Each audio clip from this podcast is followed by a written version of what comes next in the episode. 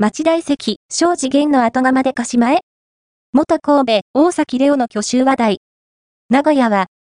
2023シーズンまでビッセル神戸でプレーしていたディフェンダー大崎レオは、今月1日に UAE 一部エミレーツクラブへの加入が、正式決定も、わずか2週間で退団した模様。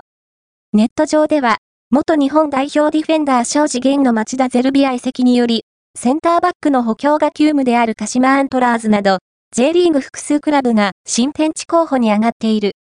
大崎は、2023シーズンの J1 リーグで、9試合のスタメン出場にとどまると、昨年12月27日に神戸対談が正式決定。